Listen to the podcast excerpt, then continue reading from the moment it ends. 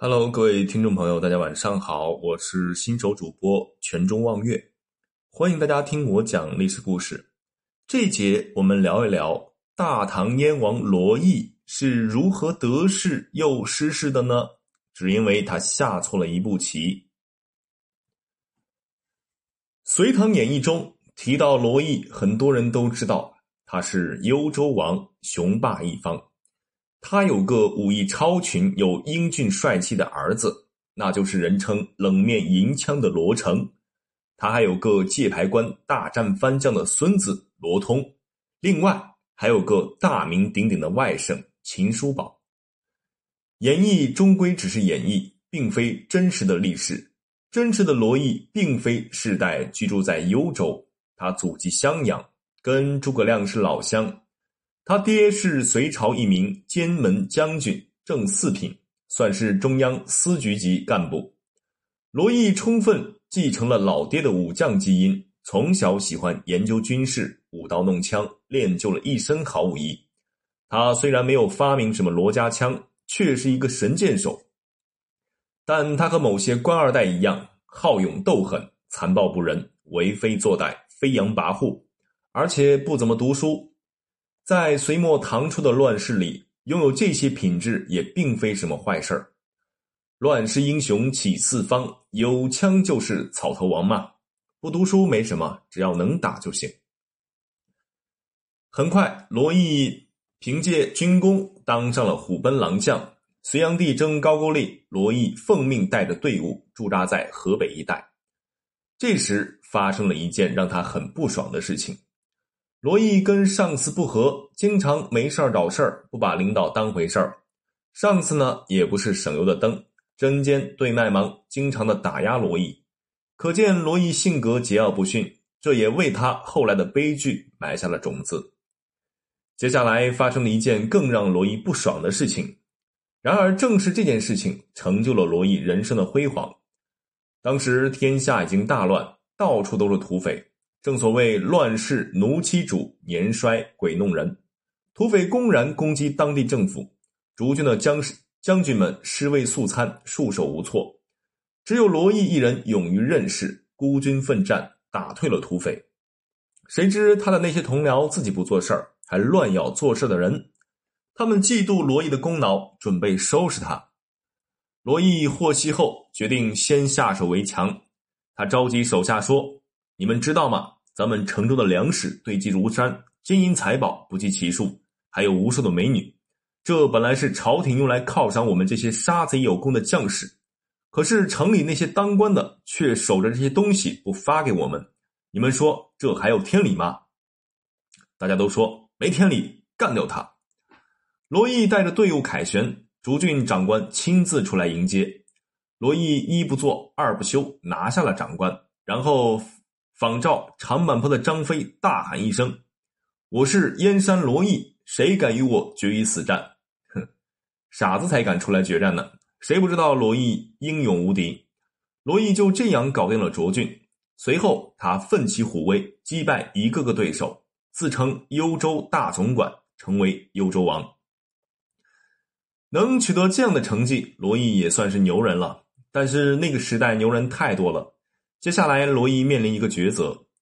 当时中原着陆的大戏正如火如荼的上演，拥兵幽州的罗毅身价飙升，成为香饽饽。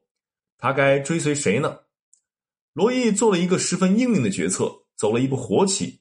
什么窦建德、梁师都，什么刘武周、杜伏威，最后不都被李唐王朝打趴下了吗？还是乖乖投降吧，早投降早收益，跟对领导有前途。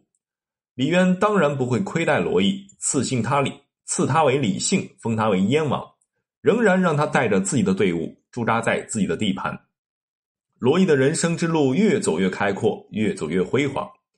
然而天下潮流浩浩荡荡，时局仍然在不停的变动，罗毅还要面临一些重大抉择，选不好是会要命的。虎牢关之战，窦建德玩完了。随后，窦建德旧部刘黑塔卷土重来，短短几个月的时间，迅速恢复了窦建德当初的格局。李渊任命李世民挂帅出征，同时命令以改姓李的李毅之地从幽州南下夹击刘黑塔。李毅很自觉，亲自领兵来了。他和李世民配合的很好，很快将刘黑塔暂时打压下去。这是李毅和李世民第一次打交道。按理说，两人一起共同作战，应该能结成一定的友谊，产生一些交情。可惜李毅错过了这个机会。也许是因为没有这方面的意识，也许是他根本就没有看上李世民。毕竟李世民当时只是秦王，而不是太子。李世民刚刚把刘黑塔打压下去，李渊便把他召回，将收尾工作交给了李元吉等人。结果李元吉等人又让刘黑塔死灰复燃了。李渊又任命太子李建成挂帅出征。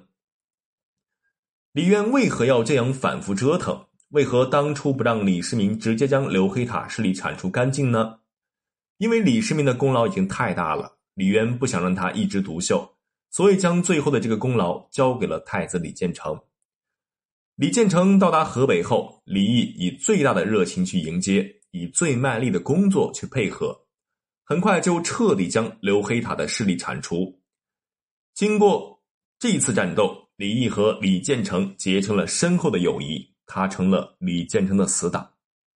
没多久，李建成推荐李毅入朝为官，李渊欣然同意。李毅风光无限的进京了，他自以为抱上了太子的粗腿，非常嚣张。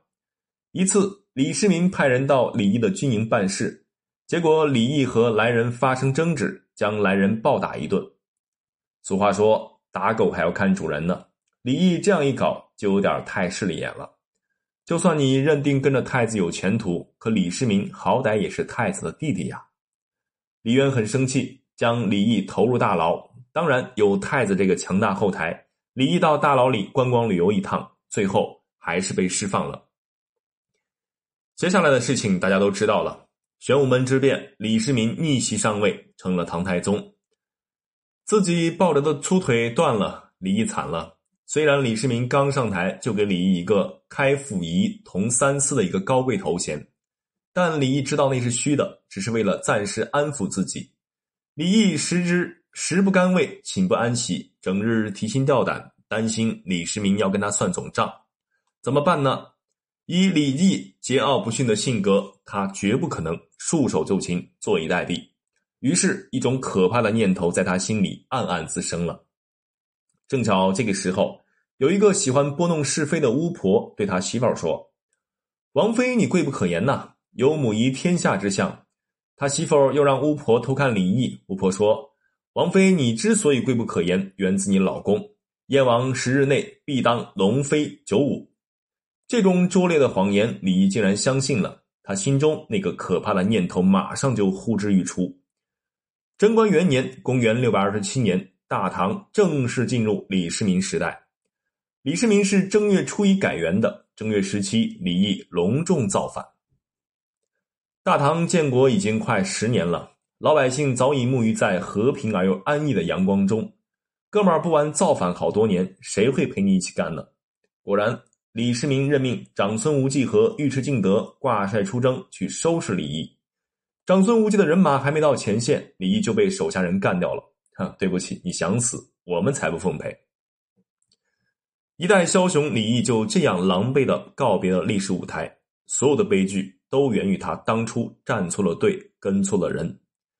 李毅死后，李世民收回了老爹赐给他的李姓，李毅又变回了罗毅。罗毅也有一个儿子，但史籍无名，肯定不叫罗成，他也就更可不可不可能成为那个年少夺帅的孙子罗通了。